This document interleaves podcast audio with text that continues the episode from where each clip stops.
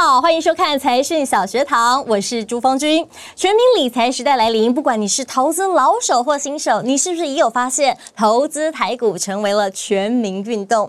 根据证交所的统计，台股投资人的年龄结构是有越来越年轻的趋势。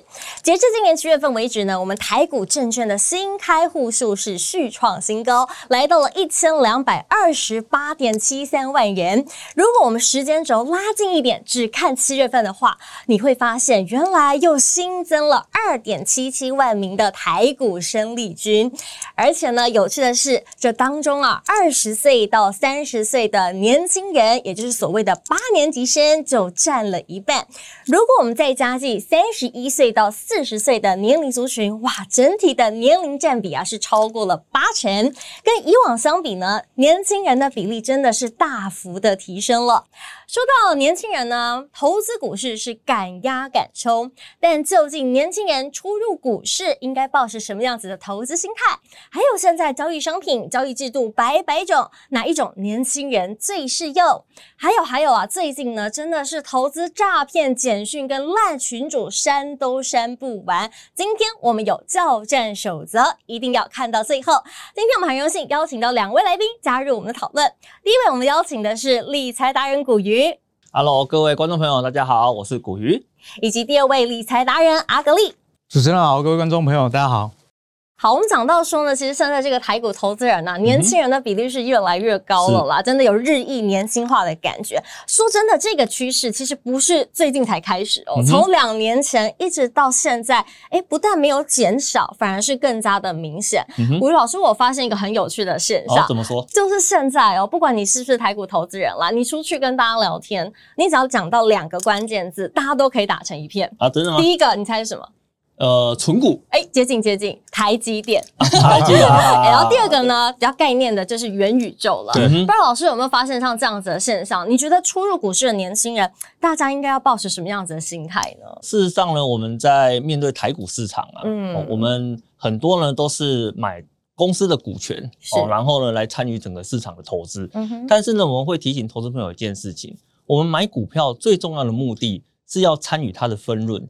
以及参与它未来成长的一个机会，是这个所谓的未来成长的机会，就代表说，呃，公司的市值会随着它的经营的好坏而逐渐的产生扩张。那你手上的股票不就价值也开始逐年的往上做提升吗？对。但是我们有个观念呢，要跟投资朋友做一个分享啊，是投资公司重点不是它老不老。重点是它会不会赚钱？对，需求在不在？嗯，对，只要需求在，会赚钱，它就是好公司。而且这种公司呢，你报一段时间，哎，获利还不错哦。所以你看哦，它从二零一五年、一六年、一七年，一直到二零二一年，它每年呢都交出了哎获利的一个成绩单哦。所以我们会看到它的股价呢，随着它的获利的能力不停的震荡，一直的往上走。虽然股价有高有低，可是呢。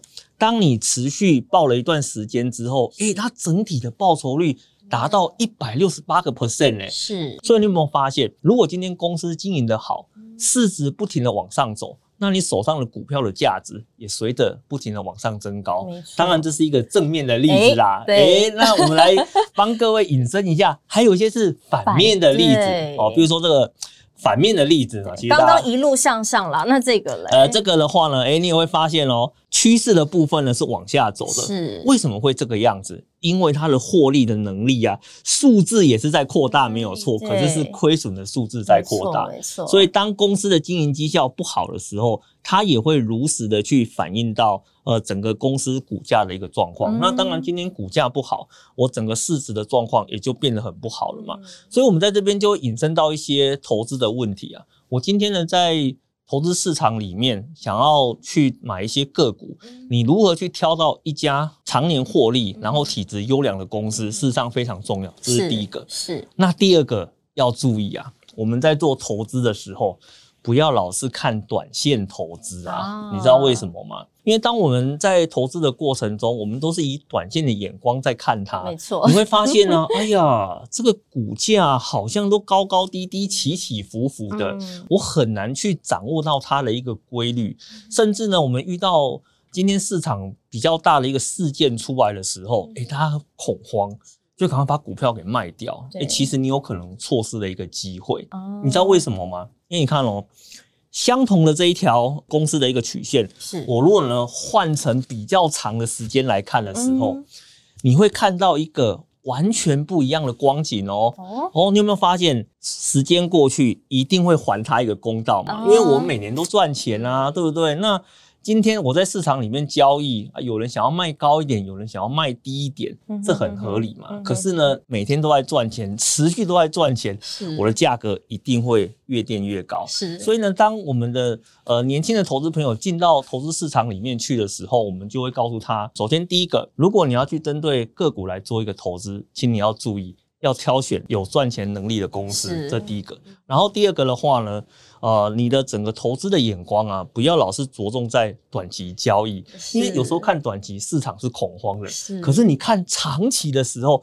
市场好像处处都是机会啦。老师这样讲到，我真的也是。呼应所谓的现在年轻人为什么会有这种玩短线的心态？大家都说活在当下呀，对不对？对对对，但是其实投资股是真的不应该这样子，我们眼光要放得长远。嗯、阿格力，我问你哦，我其实我发现现在很多年轻人，哎、欸，他们玩短线，那个短是短到所谓的呃一日的交易就是买卖全部都完成，目标就是要快速的获利。嗯、所谓的当冲就是像这样，当冲是你的手背范围吗？你觉得？投资人或者是所谓的投资小白，年轻人刚进股市，正确的心态应该有什么？坦白说了，谁没有年轻过哈？我虽然现在也才三十出头，但是更年轻的时候也是都经历过这些。像我记得我博士班刚毕业的时候，刚毕业你要找工作嘛，那有待业时间。是我那个待业时间呢，我就每天都在当冲。我记得那个我一个月当冲的这个成交金额是以千万来统计的。哇哇哇！好，那前几个月呢，就会觉得哇，真的是干脆又不要去上班好了哈。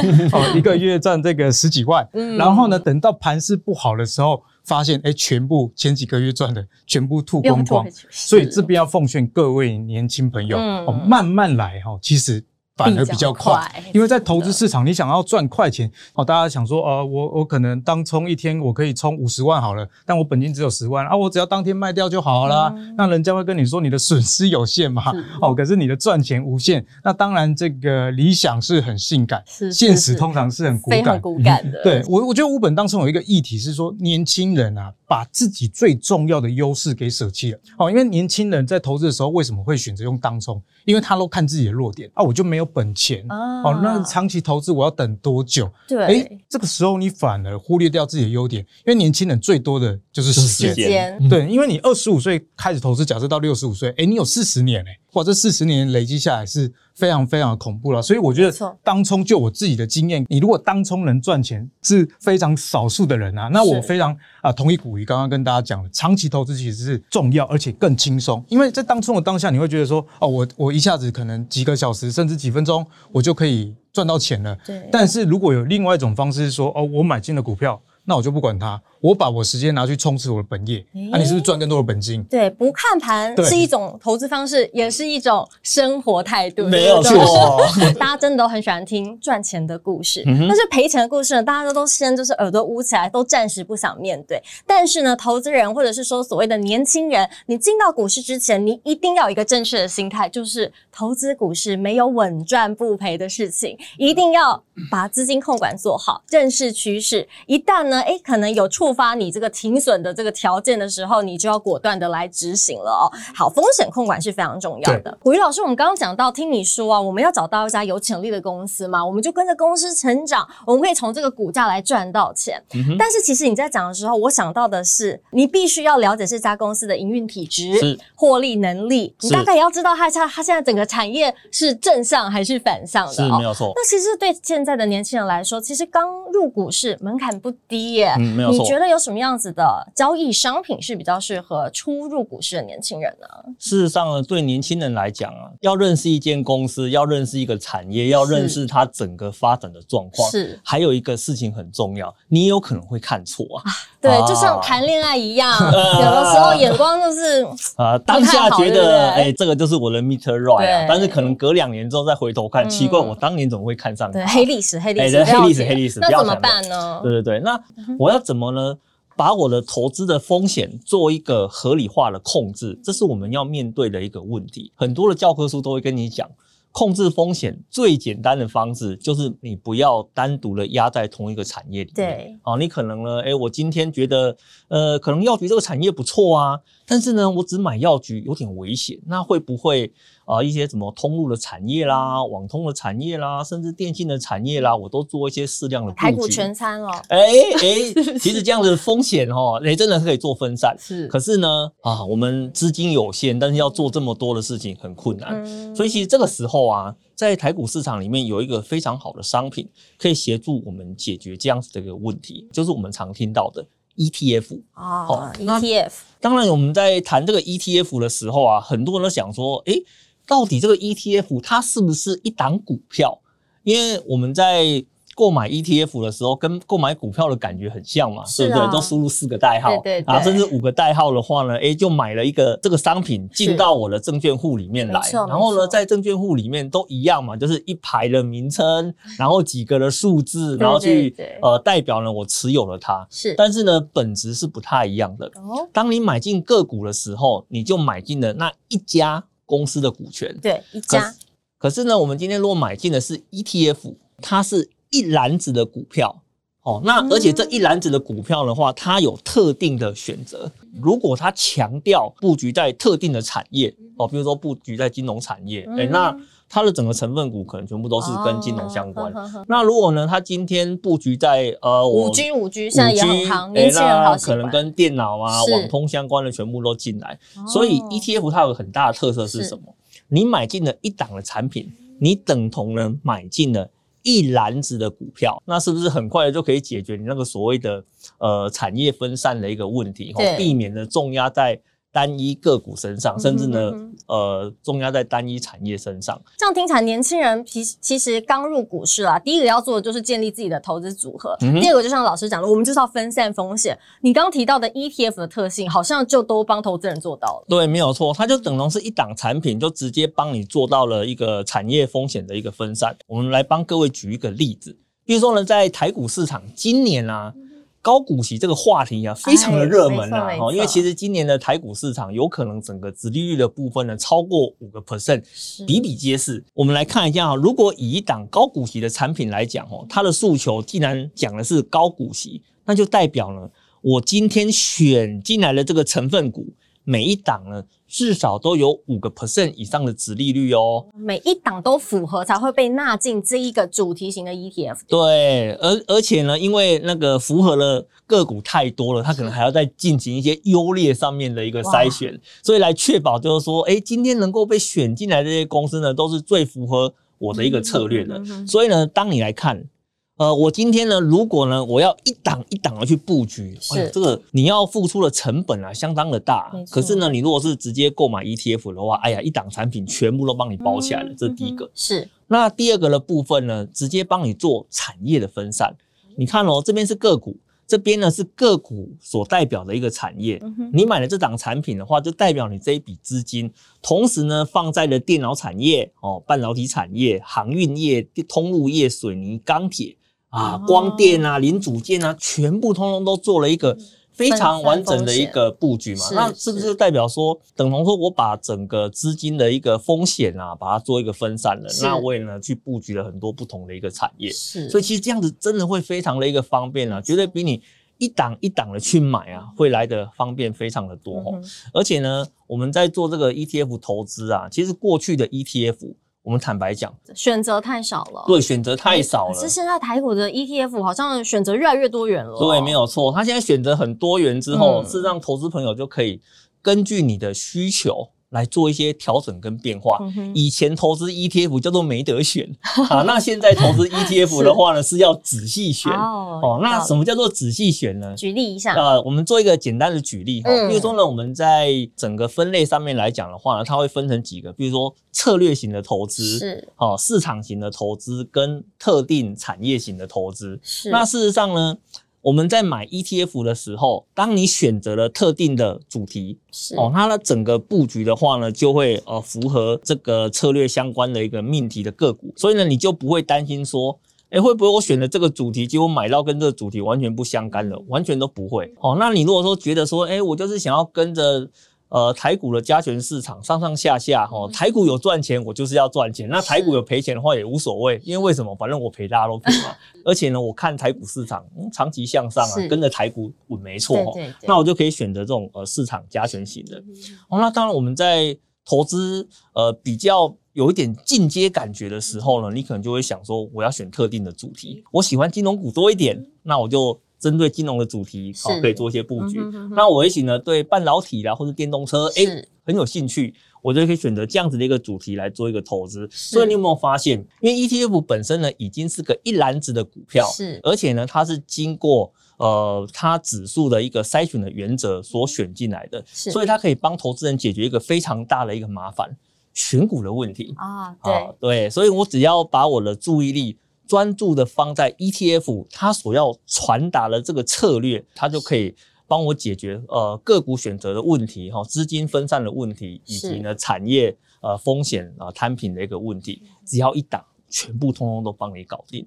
老师，我这边打个岔，其实我觉得应该要给农田青人一个想法，就是其实现在所谓的 ETF，我们说选择很多，主要大家可以分四类啦，包含像老师刚刚提到，你看好未来，你可能就买这种所谓市值型的这种 ETF。第二个看是我们刚刚提到的主题型的，嗯、好，其实现在还有债券型的，以及所谓的这个特殊型，也就是所谓的杠杆型的。嗯、如果说啦，你投资的是这种追踪呃国内成分股的 ETF，还有一个好处就是，其实它的。呃，涨跌幅的幅度其实是跟我们台股是一样，比较台股的幅度大概就是上下十趴，你的风险是可以锁定住的。嗯、但是年轻人要小心啊，如果你买到所谓特殊型的，好或者是债券型的，这个你可能买到就是国外的喽。那你这个加权指数的所谓的呃涨跌幅限制，可能就没有上限，没有天花板。所以年轻人在挑选 ETF 的时候，如果你买的是国外的这种在国外证交所上市挂牌的，也是要特别留意了哈、嗯。老师，那我们刚刚除了讲到这个涨跌幅。限制之外呢，还有什么在买 ETF 我们要特别留意的一些地方？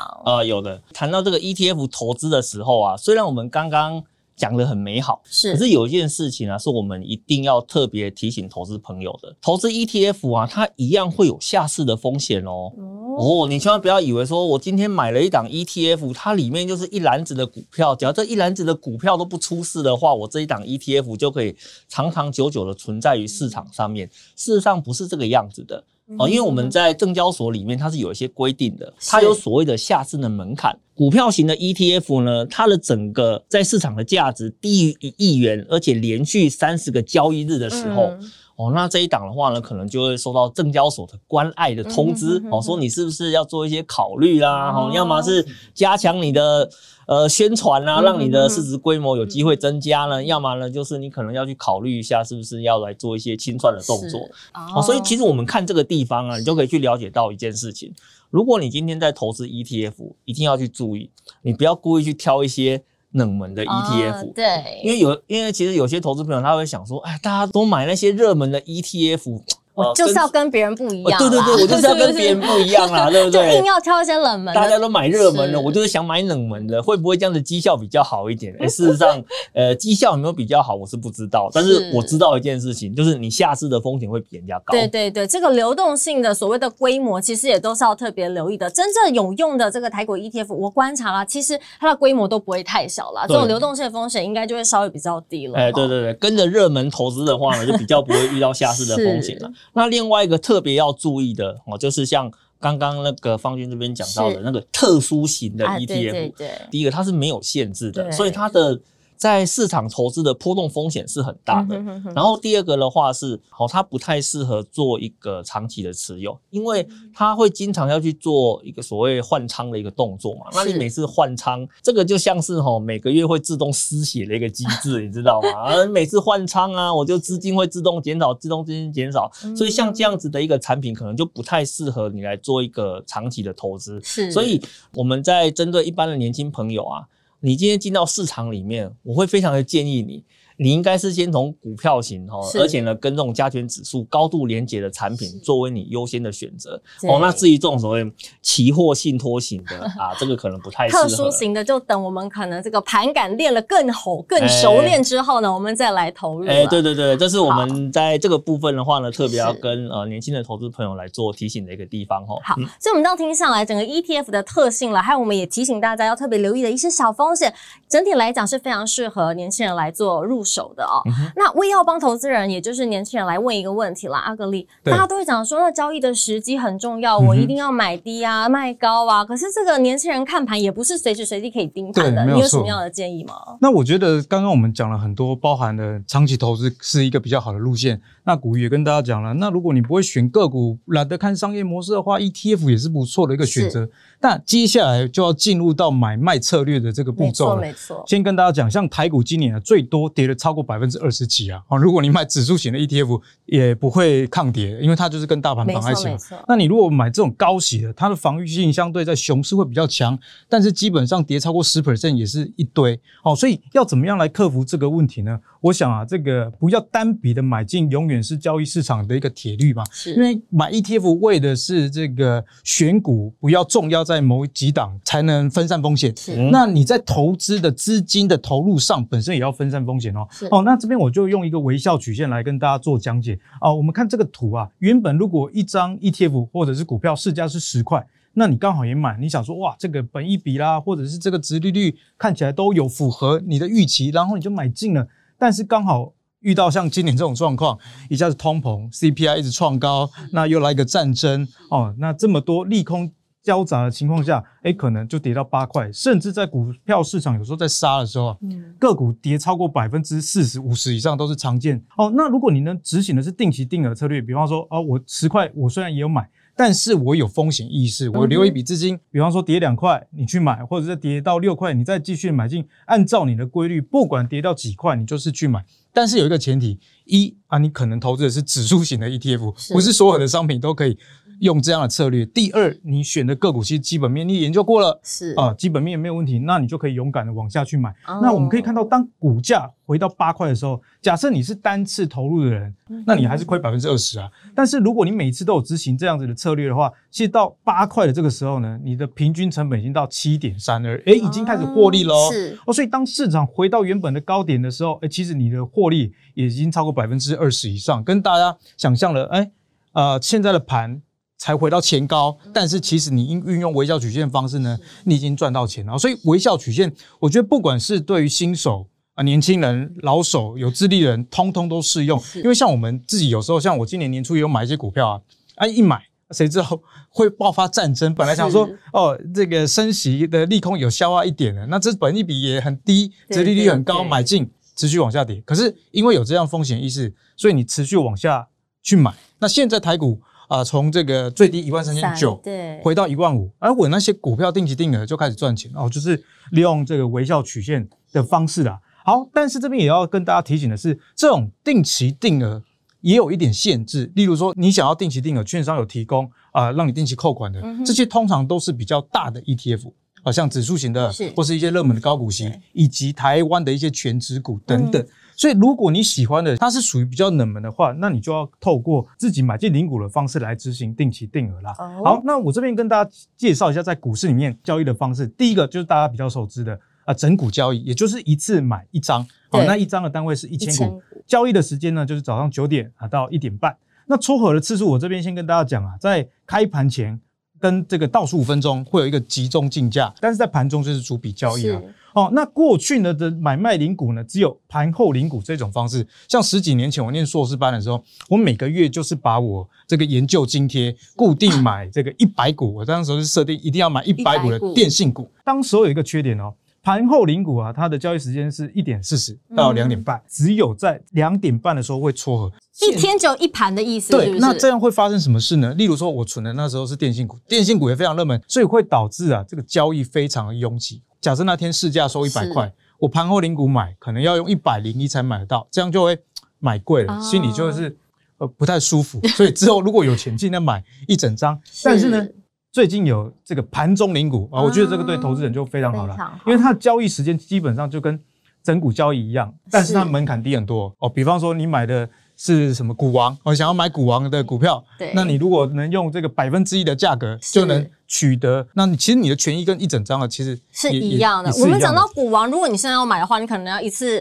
一张年轻人可能就要掏个两百万要出来 哦，这真的是这个门槛有点太高了。但是如果你买一股的话，这样算一算，现在大概就是呃，你一个月你可能就是两千块，你也可以参与这个所谓股王股后高价股的行情。而且重点就是阿格丽讲到的，其实你权益不会变，对，你可以领股息，你也可以赚价差，同时呢，你还可以领股东会的纪念品哦，你也是股东对不对？也是大立光的股东。所以很多人都去买一堆呃那个纪念品发很好公司的领股，他就收集一堆。对对对，这样也是一种方式 哈。是，那这个撮合呢是第一次哈，是十分钟，那其余是三分钟，所以算是也不用等太久了哈，也是贴近市价了啦，对不对？对，没有错。那我跟大家分享啊，就是说盘中领股它还有一个优点，像我自己在看啊，有时候你想要买的股票啊，它市价是两百二十八，可是它盘中领股交易二二七就可以买到了，诶，你还便宜一块钱呢。对，那如果你便宜一块钱，你是用一次买五百股，买两次。哦，那你等于赚到那一块的钱的价差，而且哦，现在跟大家提醒啊，虽然手续费我这边写给大家是零点一四二五 percent，但是呢，现在很多券商其实都蛮鼓励年轻人用定期定额、长期投资这样的方式。其实我看很多手续费。大概只要一块钱啊，那甚至我看到券商更杀的，他直接补助你一年，比方说几百块钱，嗯哼，让你去这个折抵手续费。基本上你现在买零股，如果你选对券商的话，连手续费都不用。那我们刚刚提到说，所谓的 ETF 啊，定期定额，还有盘中零股的这个交易策略，都提供给大家了。我们现在就假设一下这个情境好了，年轻人现在哦。一个月如果有三千到五千块可以运用的资金，国维、嗯、哼老师，你很常分享进可攻退可守的策略，你帮我们想一个所谓的投资策略，或是分享一下你自己实际的案例。首先呢、啊，第一个啊，我可以分享了我帮我女儿投资的案例啊。哦、呃，我曾经呢在其他节目里面啊，我分享过我怎么帮我的女儿做投资的。自从我把我的方法说出来之后啊，很多的爸爸妈妈，老师啊，请问啊，我要怎么帮我的女儿开始做开户的一个动作？不是要认你当干爹？对对对，没有没有，不是不是不是，不是。大家都说投胎比投资重要了，是不是？他们呢也想要去学习这样子的一个方法，很重要。对，那其实我帮我女儿投资的一个方法非常的简单。第一个，她的资金来源呢就是她的压岁钱。那第二个的话呢，我们呢是让我在她刚出生的第一年。我就帮他开了证券户，嗯，哦，然后我就把呃每年拿到的这个压岁钱，非常的简单，我直接呢帮他拿去买股票。其实这个时候大家的兴趣就来了，知道吗？哪一种股票？哪一种股票嘛？对对对，这才是重点。实际上我们刚刚前面就有讲了嘛，我帮他买的就是 ETF，因为呢我对台股市场，我它的整个长期发展我非常的有信心，是，所以我直接帮他买。追踪整个大盘加权指数的一个产品，嗯，所以每年哦开市的第一个礼拜，我就帮他把压岁钱。直接存在那个账户里，然后去买那一档产品。那当然，有时候我觉得我帮他在布局的时候有点吃亏，你知道吗？怎么说？因为那一档产品的价格啊，通常比他的压岁钱还要再多一点。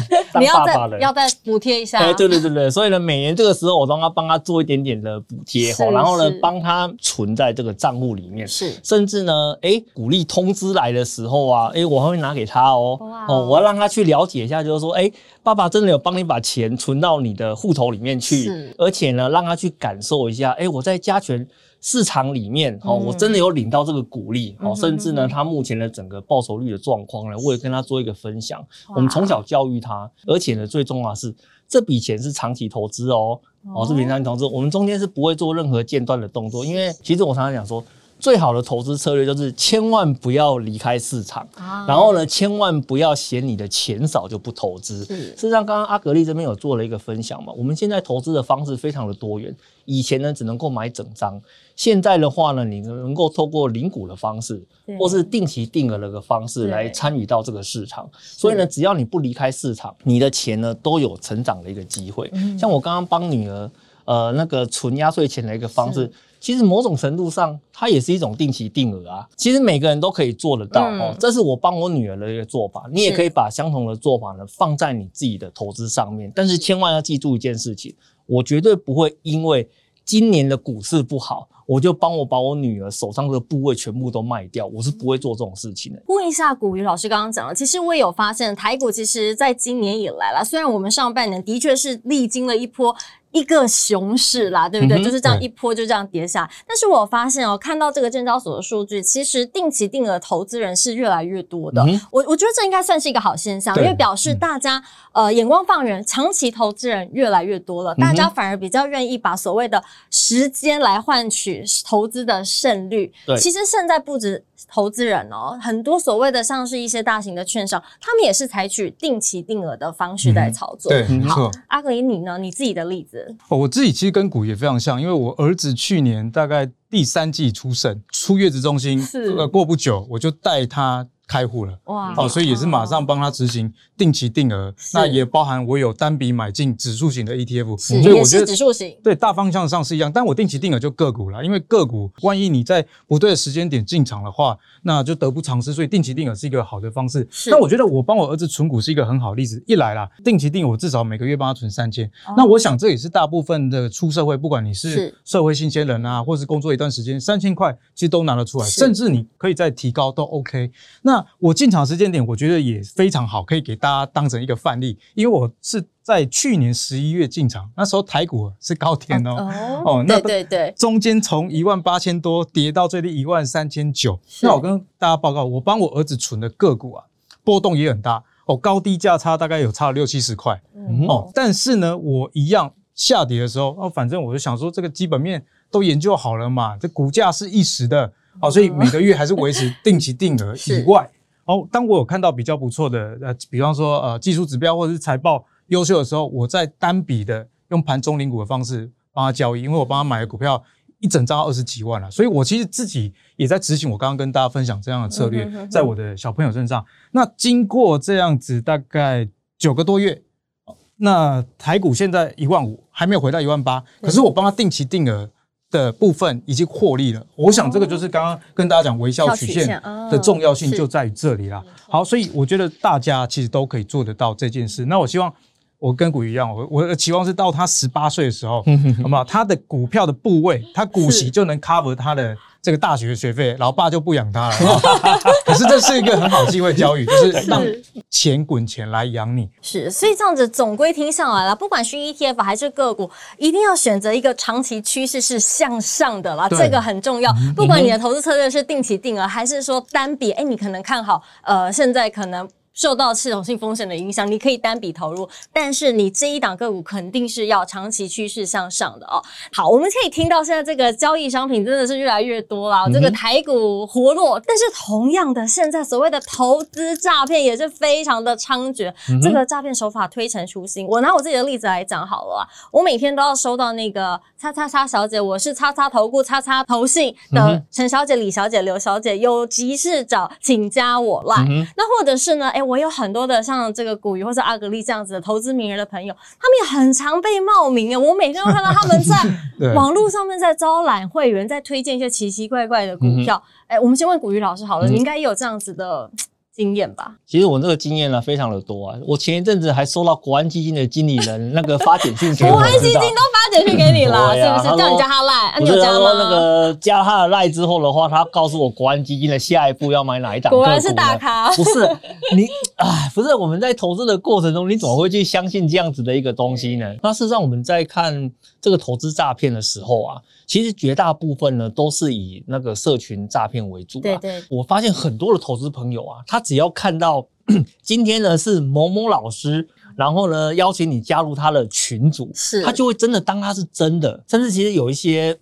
投资达人啊，会因为这种事情的话，不小心被叫到警察局里面，要去做一个证人澄清一下。阿格力就去过吧？对，我是去过。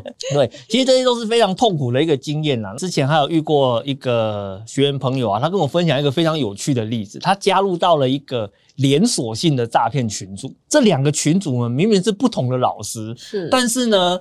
里面的所有的人都讲相同的话，诶，这就有趣了哦哦，而且前后只差几秒钟哦，他就发现说，当 A 群组发这个讯息出来的时候，就下面会有很多人去附和他，哎呀，老师好棒啊，这是精准啊，哎呀，然后呢，另外一个群主竟然出现一模一样的对话。所以呢，我们在看这个行为的时候，其实我们会跟投资朋友讲几件事情啊。这些诈骗啊，最后都会导向几个不同的投资商品，要么呢就是叫你开付委托。然后呢，去买港股，要么呢，就是呢，跟你讲说呢，哎，我现在有一个非常好的虚拟币的投资机会，好，那因为你刚好加入这个群组，名额给你，让你可以去加入投资。啊、相似就是有缘，给你 VVIP 是。哎，对对对对对对，诈骗诈骗。那你把钱汇出去之后啊，不好意思，这个虚拟币突然就消失了。是。其实还有另外一种的话呢，则是他会塑造出说，哎，这个群组里面那个老师啊。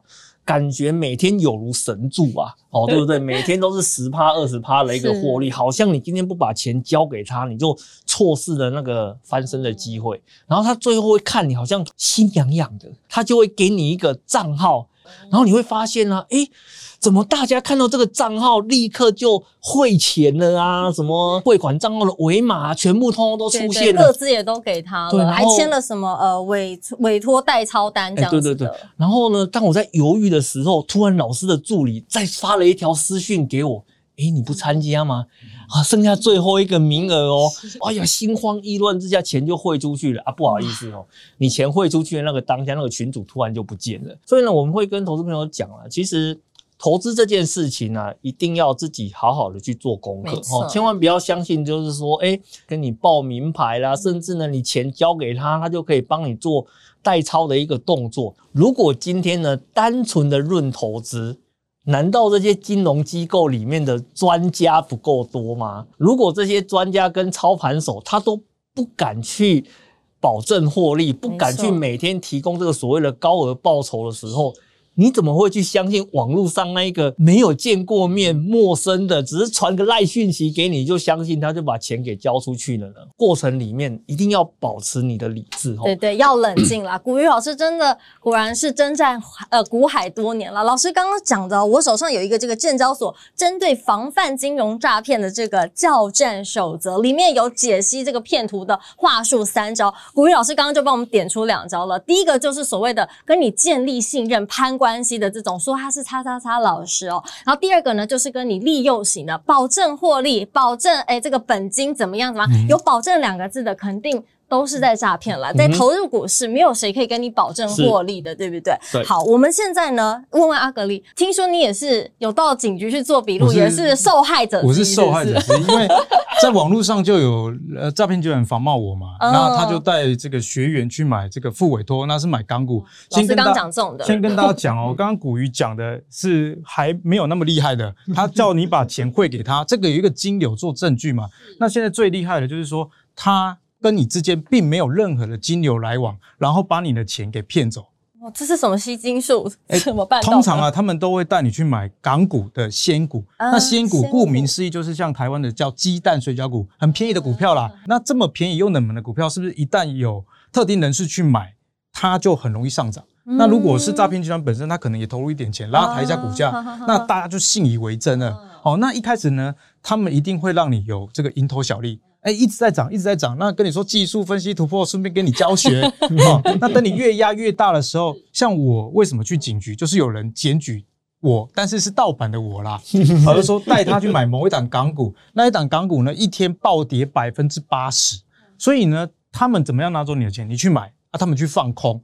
哦，所以你看哦，这样子是没有任何金流的记录，你的单也自己下的，那这件事情是在市场上发生的，所以基本上你去报案，警察也无能为力啊。哦，我觉得真的是。不要去尝试啊！要付委托，你就去买美国的指数的 ETF，或是大型的龙头股，我觉得自己操作就可以了。对，我们刚刚提到这个诈骗三招，老师都分享了这个其中两个。我们还有一个在这个证交所特别提到的，还有也是会给予所谓压力型的，他可能会跟你谈到说，哎，你家人受伤，或者是你可能涉入一些司法案件，可能你转账的时候误入什么样子的这个讯息，哎，你现在可能有案在身，他可能就会请你要到什么临柜啦，或者要请你签单啦，请你提供各自这些千千万万都不要做，这些都是属于我们金融诈骗之一哦。嗯、那如果现在投资人可能会说，哎，我常常收到简讯，或者是我就是不确定我到底收到这个是假的还是真的，怎么办呢？很简单一招，大家记好三个号码：一六五反诈骗专线。请大家，如果你有疑虑的话，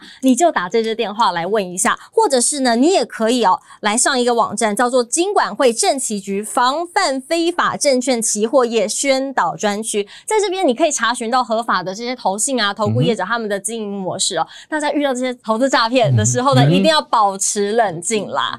好，我们回归了，我们今天的主题其实投资啊，真的还是要循正道啦。我们刚刚讲了这么多台股的方法，哎，台股现在有所谓的盘中领股，也有所谓的定期定额这两大利器。定期定额你可以练习你的盘感，哎，那如果你真的想要来所谓的操股一下，哎，你也可以透过盘中领股的方式自由的来操作，你可以选自己啊、呃、想要下单的时间，还有选择自己的标的。其实透过这两项呢，诶，互补一下，你就可以算是年轻人最快来累积财富的方式了。